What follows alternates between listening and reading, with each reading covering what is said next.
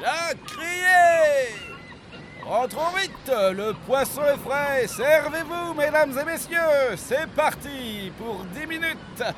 La criée Chers auditeurs, nous sommes aujourd'hui. Et comme tous les lundis 10h pétantes, un dicton pour 10 minutes d'émission. De dépêcheurs qui volent les infos, qu'ils vous recrachent aussitôt. En somme, des nouvelles pas fraîches, mais pour tous.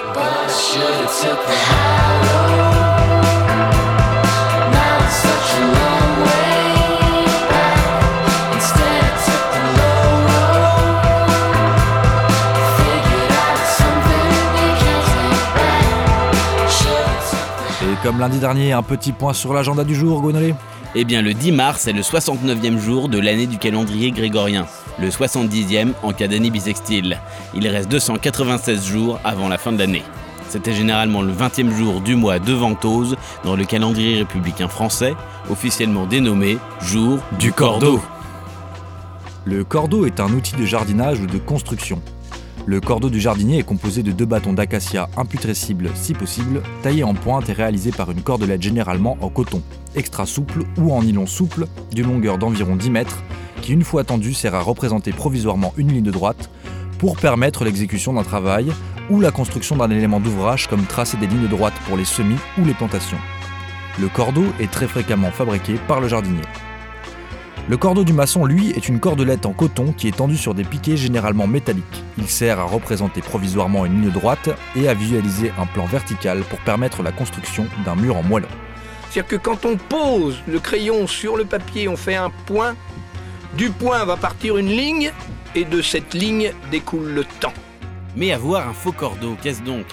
Un faux cordeau?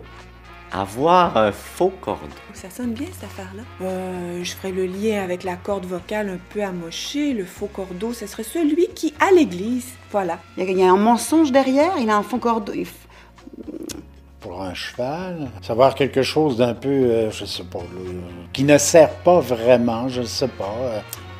Ou à autre chose, à faire autre chose. Tandis qu'être tiré au cordeau se dit une chose remarquablement droite. Et tout de suite, un petit hommage à notre chère Annie Cordeau.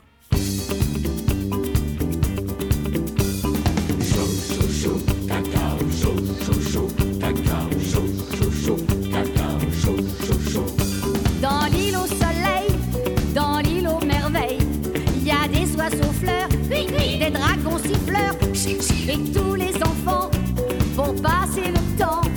Jouent du tam-tam, des bongos, des bambous, des tumbas, en chantant cet air-là.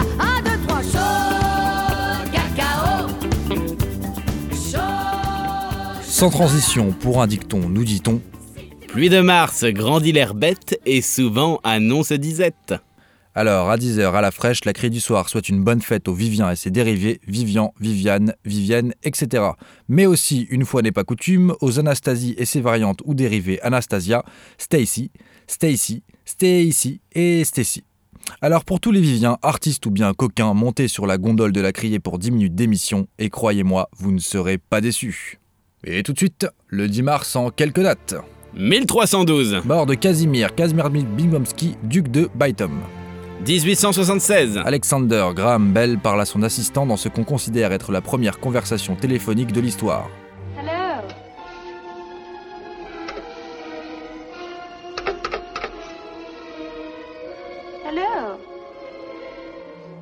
1899, Un décret français réglemente la circulation des automobiles.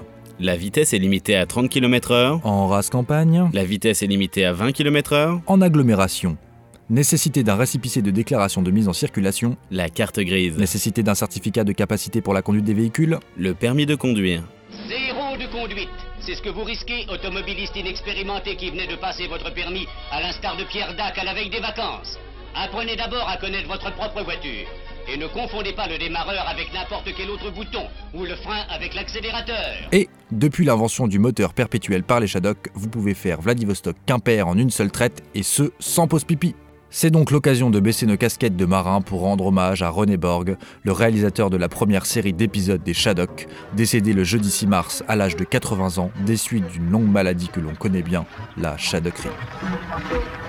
Chez les Shadok, il y avait des machines à pomper soi-disant perpétuelles. Des machines à pomper des cailloux, des machines à pomper l'air, des machines à pomper des trucs et des machins. Il avait commencé sa carrière dans l'animation à la fin des années 50 chez Tiadé Cinéma, avant d'intégrer au début des années 60 le service de recherche de l'ORTF, travaillant sur l'animographe, une machine permettant d'accélérer la production des dessins animés qui sera utilisée pour réaliser la première série des Shadok créée par Jacques Roussel. Parmi les personnages qu'on lui doit figure, Oum le dauphin blanc, créé avec Yves Campi à Tokyo, les... Watu Watu, Mais également Nono le petit robot. dans la série Ulysse 31. Il assura également la direction artistique de Il était une fois l'homme et Il était une fois l'espace. Espace. Fondateur de l'Institut de formation européen de dessin animé, IFEDA, il est considéré comme un mentor par de nombreuses personnalités de l'animation que tout le monde connaît, Moloch, Peter Schied, Daniel Seban, Michel Boulet, Jean-Yves Rimbaud, Bruno Bianchi et le fameux Thomas Bouvray. 1906, La plus importante catastrophe minière en France à Courrières au Pas-de-Calais fait 1200 morts. 1938, Naissance de Jean-Jacques Enaf, industriel français. La première fois que j'ai goûté le pâté Enaf, c'est le jour où j'ai connu ma première maîtresse. Pâté Enaf, un goût qui ne s'oublie pas. 1940, Pénurie de mouettes en Bretagne, le ministère de l'écologie fait faillite. 1986, Naissance de Paraël Ruvinage, premier enfant pile à trois pôles. il découvre que le courant électrique a un sens. C'est d'ailleurs lui qui baptise courant ce fameux fluide. Tout est en place pour le règne de l'électricité. 1990, Prosper Avril n'est plus président d'Haïti, poste qu'il occupait depuis le 18 septembre 1988. 1993, Isabelle Brasseur et Lloyd Hessler sont champions du monde de patinage artistique, la belle pirouette. pas mal. 1997, Chantal Mauduit escalade à main nue la flèche qui domine les tours de Notre-Dame et y accroche un drapeau du Tibier pour commémorer les 40 ans du soulèvement du peuple tibétain à Lhasa le 10 mars 1959. chapeau. 1998, Le fameux Zinedine Zidane perd sa capillarité après deux buts de la tête contre le Brésil.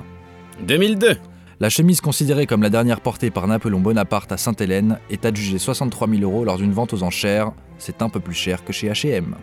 2004, Les téléphones cellulaires munis de caméras sont à présent interdits à la vente en Arabie Saoudite.